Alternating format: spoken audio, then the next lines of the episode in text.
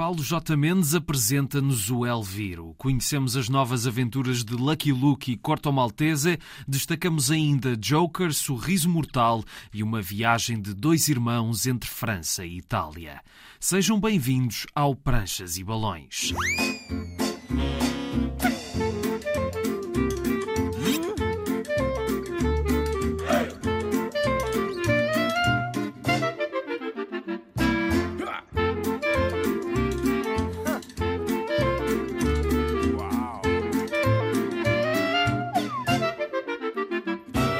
Cá estamos para mais uma viagem pelo mundo da banda desenhada. Hoje começamos um périplo por novas aventuras canónicas de heróis clássicos.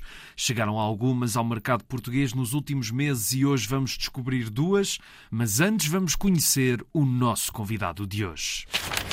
Paulo J. Mendes tinha começado na banda desenhada na juventude, mas rapidamente a nona arte ficou na prateleira em detrimento de outros interesses. Só nos últimos anos é que ele voltou, graças à descoberta dos romances gráficos, e lançou primeiro o Penteador, que já mostrava bem o sentido de humor apurado e o desenho detalhado do autor, e agora saiu Elviro, ambos são edições da Escorpião Azul.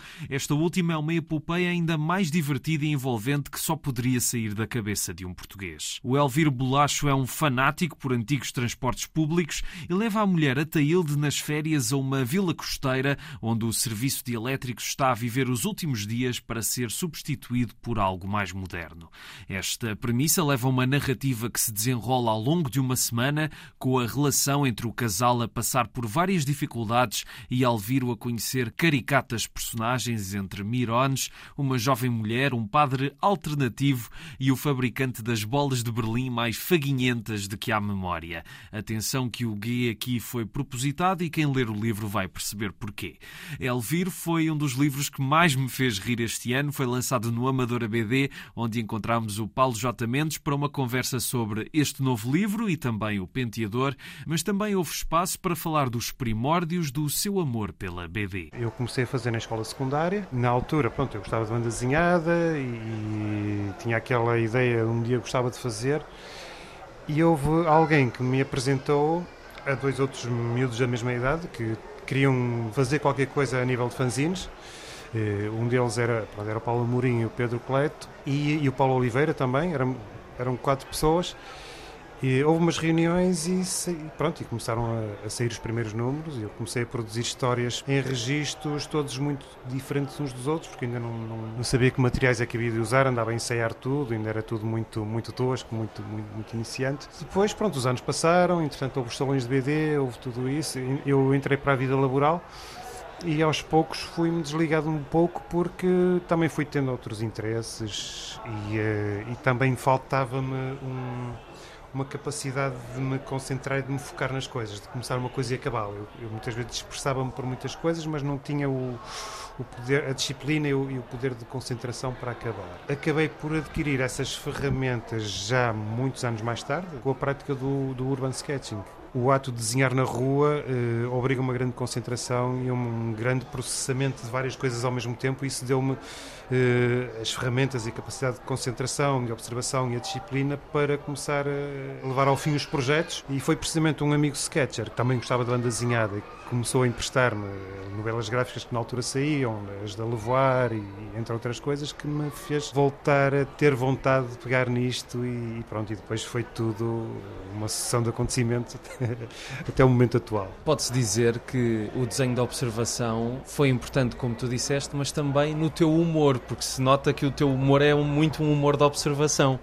Uh, sim, eu apanho coisas, uh, às vezes por acaso, que coleciono, outras vezes transformo na minha cabeça e às vezes ficam aqui numa gaveta mental durante, se for preciso, anos até encontrar o contexto certo onde as pôr. No primeiro trabalho isso aconteceu, foi um bocado cozer com a mesma linha uma série de ideias soltas que eu tinha e, e continuo a ter algumas. No segundo também aconteceu um pouco e continuo com algumas na, na manga para, para, já para um futuro trabalho também. É um, bocadinho, é um bocadinho assim que as coisas funcionam a nível do, do, do registro humorístico. Mas falando do, do primeiro trabalho, que é o Penteador, o que eu acho muita graça no teu estilo, e acho que se nota mais ainda no Elvir, mas pegando no Penteador, é que é, é muito detalhado tudo. Não só o desenho, o texto, mas todos os pormenores das personagens. Como é que foi o processo de criação, primeiro, da história deste, deste livro? Ok, tinhas esses, esses pormenores, essas observações que tinhas, mas como é que chegou o fio condutor? O curioso é que começou precisamente pelos pormenores, ou mais propriamente pelo território onde a história se desenrola, que já existia todo na mesma cabeça.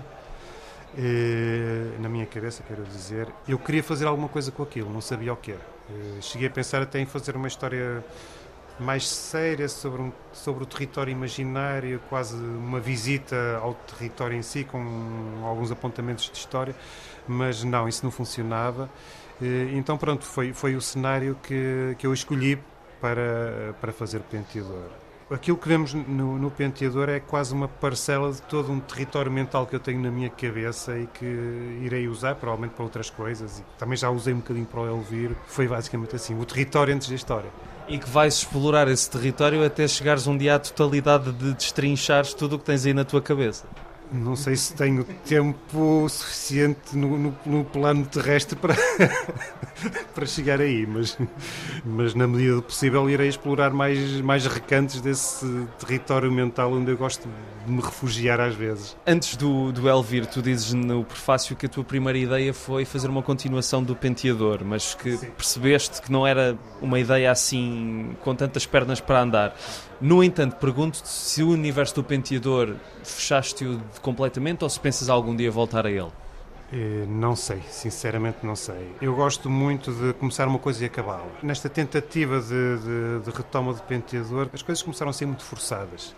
Já não tinham a frescura do primeiro e eh, se calhar antes prefiro manter as coisas como elas são do que voltar, voltar ao sítio onde fui feliz e se calhar não ser assim tão feliz. À partida não, não, não, tenciono, não tenciono retomar, a menos que se me surja uma, uma ideia de repente tão fresca como a primeira e que então aí faça sentido, mas, mas à partida não, não, não me passa pela cabeça neste momento. Já voltamos ao Paulo J. Mendes, porque agora vamos reencontrar dois velhos conhecidos.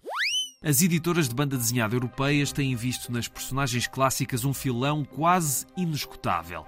Hoje, mais do que nunca, sucedem-se continuações por outros autores, entre as que fogem ao estilo original e as que querem fazer uma réplica do que toda a gente conhece.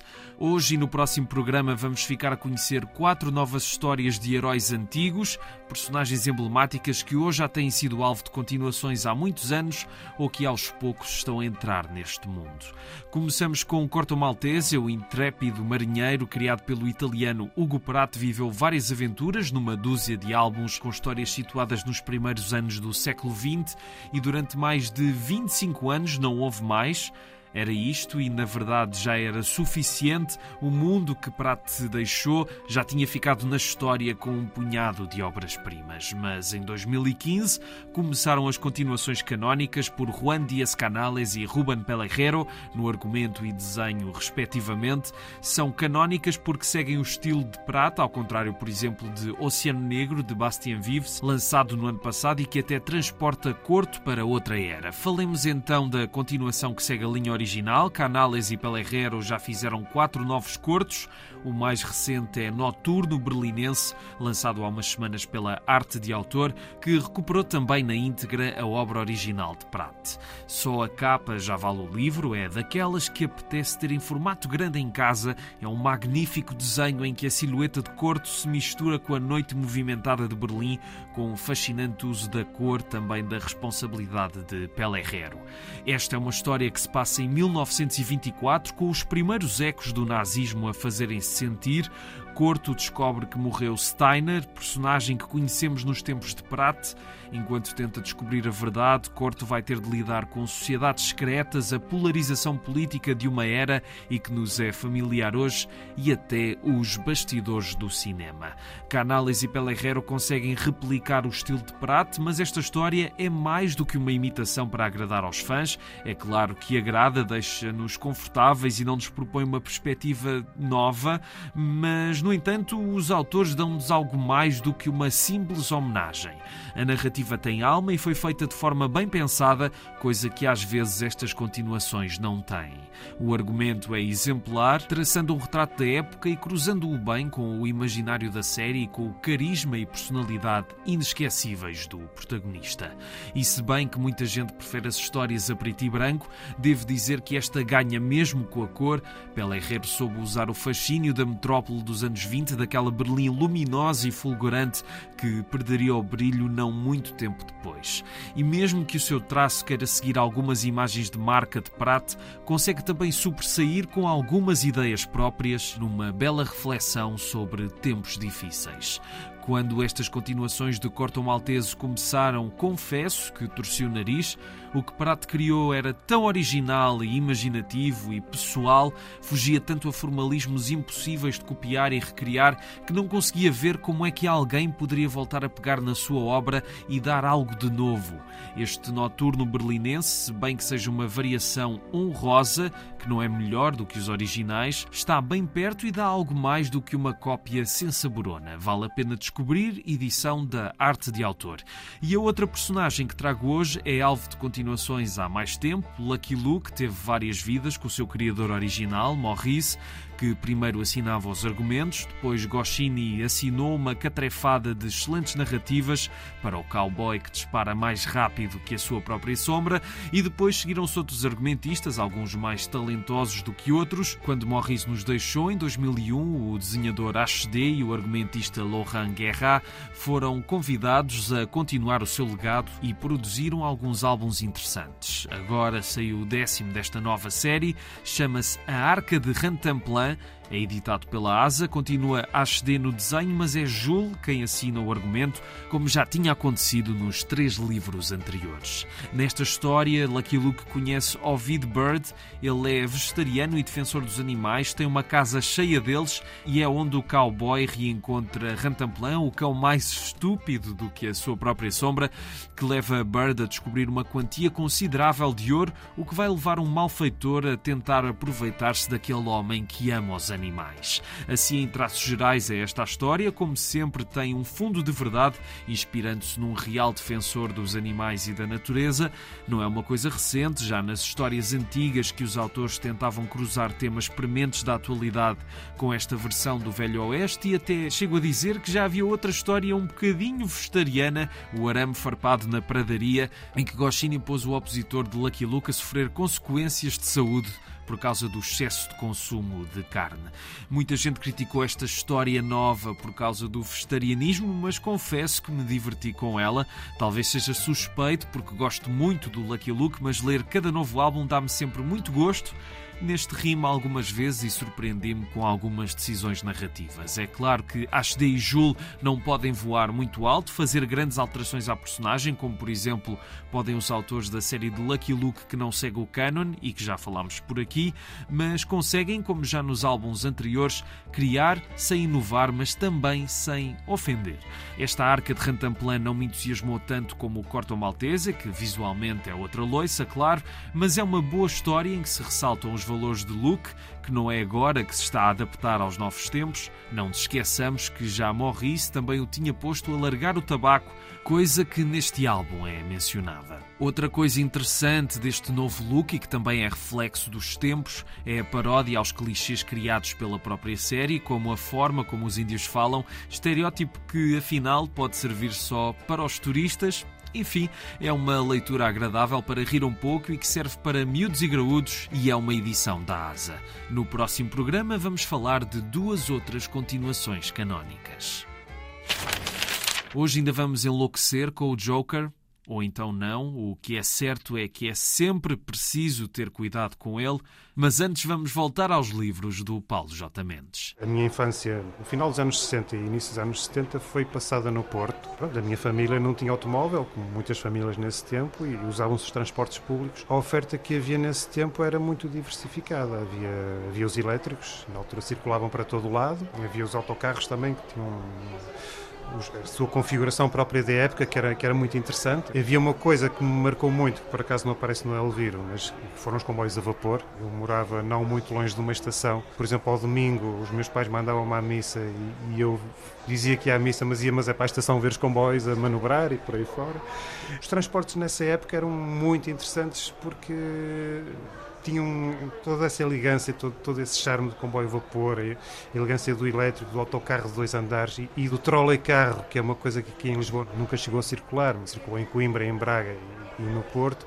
E tudo isso, e, as pessoas que vivenciaram essa época dos transportes criam uma certa nostalgia em relação a, em relação a isso. Isso é uma coisa que acontece aqui e aconteceu um pouco globalmente. Por isso é que há tantos entusiastas e hoje em dia tantos registros fotográficos de, dessa época.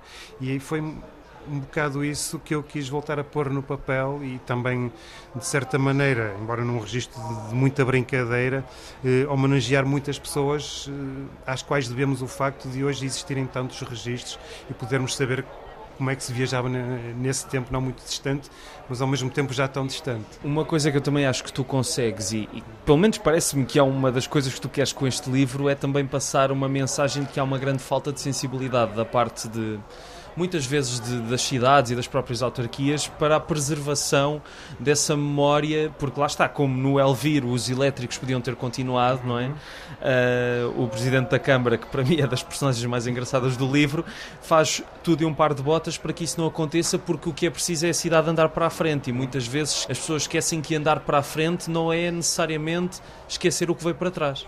Exatamente. Isto foi uma coisa que aconteceu muito na época que a história reporta. Houve casos em Portugal, por exemplo, o caso de, de Braga, que tinha uma rede de elétricos e depois mais tarde teve uma, uma rede de trolley-carros e teve uma história de transportes muito rica em que nada se preservou.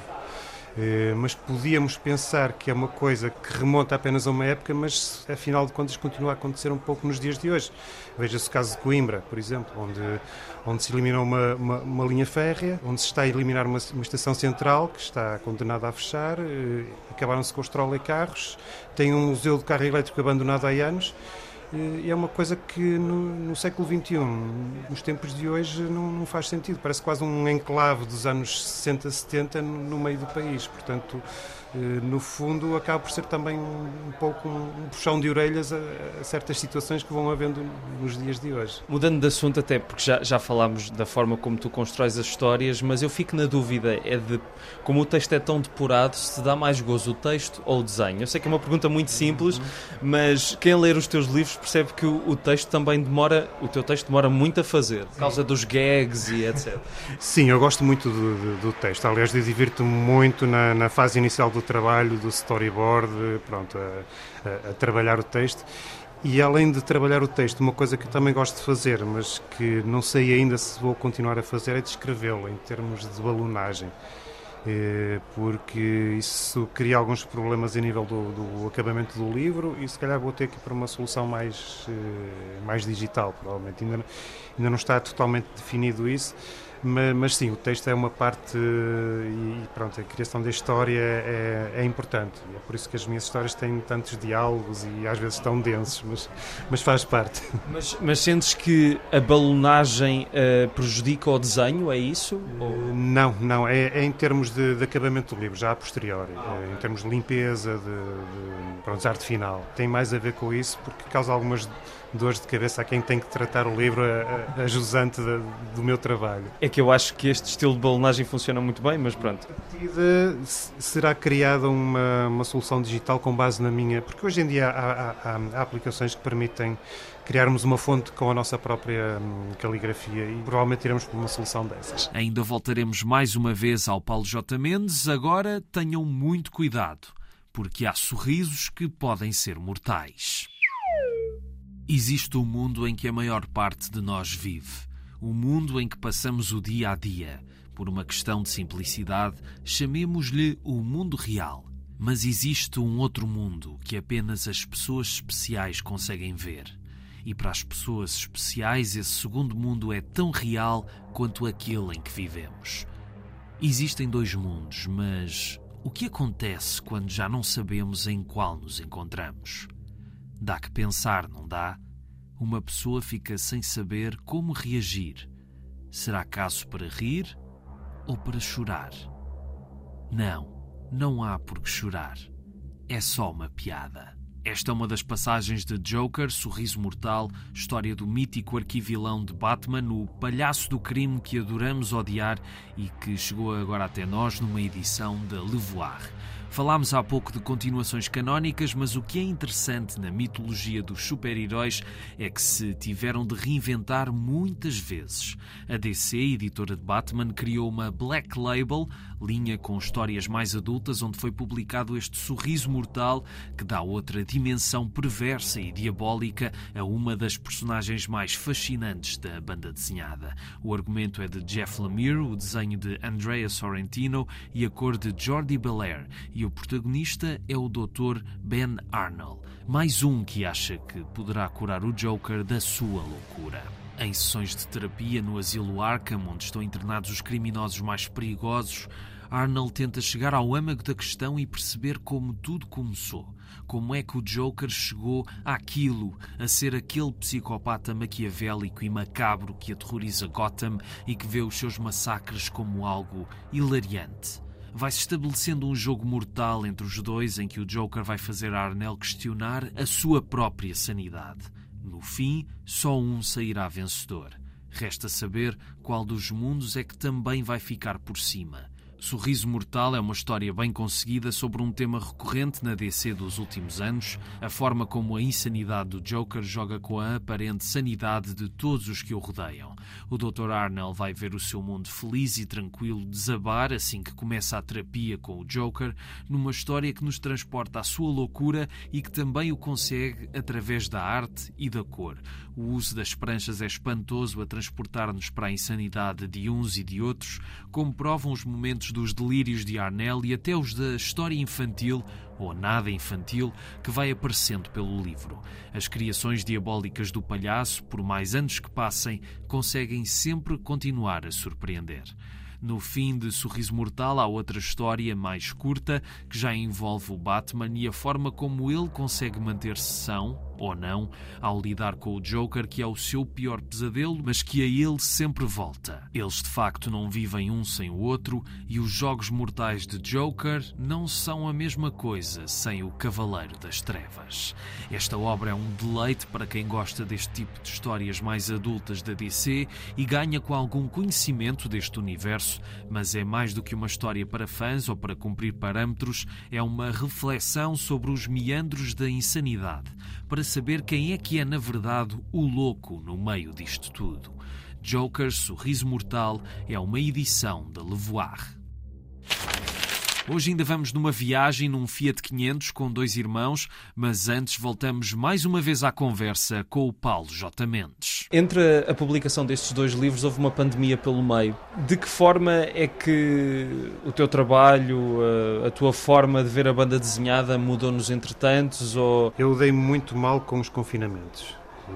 Bem, o penteador saiu uma semana antes de, de, irmos todos para casa. A banda desenhada foi a minha tábua de salvação durante os confinamentos. Durante o primeiro estive a escrever o storyboard do Elviro e durante o segundo dei um grande avanço nas pranchas já definitivas.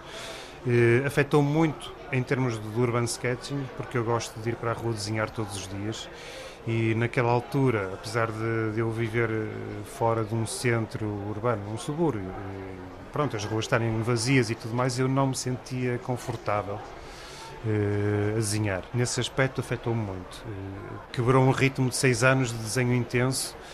Uh, felizmente pronto, não, não, me prejudicou, não me prejudicou tecnicamente, mas em termos de, de, mentais de lidar com tudo isso, afetou-me. Por outro lado, o confinamento que eu testei permitiu-me avançar muito no trabalho.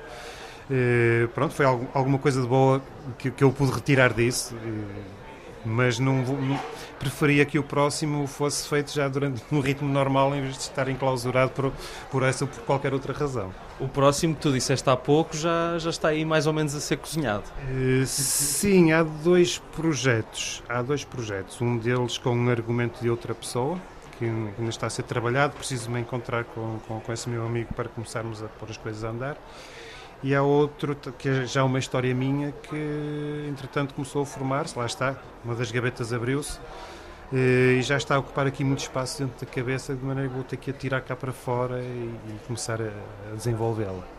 Muito bem, olha, eu costumo sempre acabar estes programas a pedir uh, aos convidados para sugerirem livros e eu queria te lançar o repto, livros que tenhas lido recentemente ou livros que te tenham marcado, banda desenhada ou não banda desenhada, não sei como é que são as tuas leituras de banda desenhada, mas lançava-te o repto.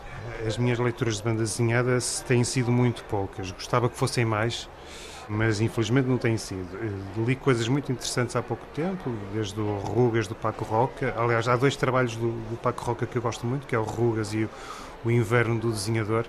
Gosto muito desse porque remete para aquelas edições da Brugueira que eu tive a oportunidade de ter na infância, ainda tenho alguns exemplares em casa.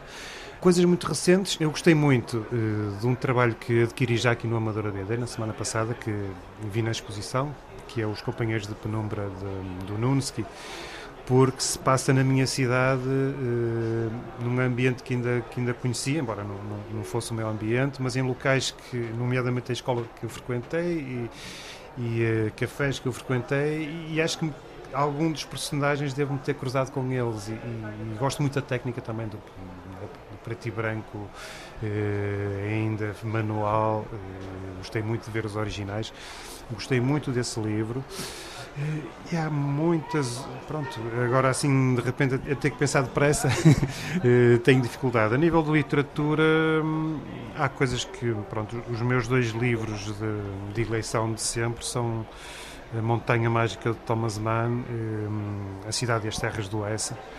E, há, e há, há, muitos outros. Tenho sempre uma pilha de livros por ler em casa e pronto, vou, vou tentando, eh, dentro das minhas possibilidades, às vezes à noite já quase a cair de sono, eh, pôr as leituras mais ou menos em dia, que nunca consigo.